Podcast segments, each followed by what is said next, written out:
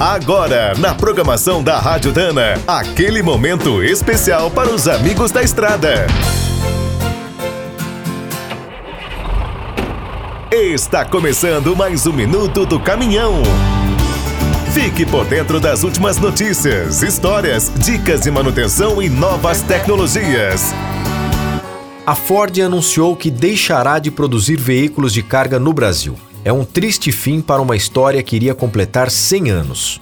Em 1921, a empresa inaugurou uma fábrica no centro da cidade de São Paulo. Passou a montar o caminhão TT com peças importadas. Os planos de nacionalização avançaram a partir de 1953. Na época, a Ford construiu uma nova unidade no Ipiranga, também na capital paulista.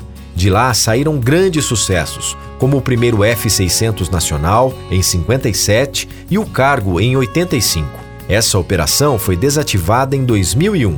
Desde então, a Ford produzia os brutos em São Bernardo do Campo. Essa é a antiga sede da Willis Overland, inaugurada em 1953. Agora, toda essa trajetória será apenas uma lembrança os modelos Cargo F4000 e F350 deixarão de ser vendidos em pouco tempo. A Ford destacou que os clientes terão apoio total no período de garantia. Também não sofrerão com a falta de peças e assistência técnica. O problema é que, sem os caminhões novos, muitas concessionárias devem fechar as portas. Isso já aconteceu com outras marcas. Até a atual fábrica de caminhões será vendida. Por enquanto, a Ford ficará apenas com as operações de Taubaté, Camaçari e Horizonte. Quer saber mais sobre o mundo dos pesados? Visite minutodocaminhão.com.br. Aqui todo dia tem novidade para você.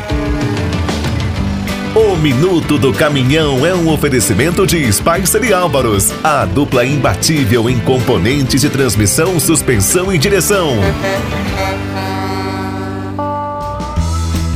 Do trecho já sabe. Para ficar bem informado, a Rádio Dana é sempre a melhor sintonia.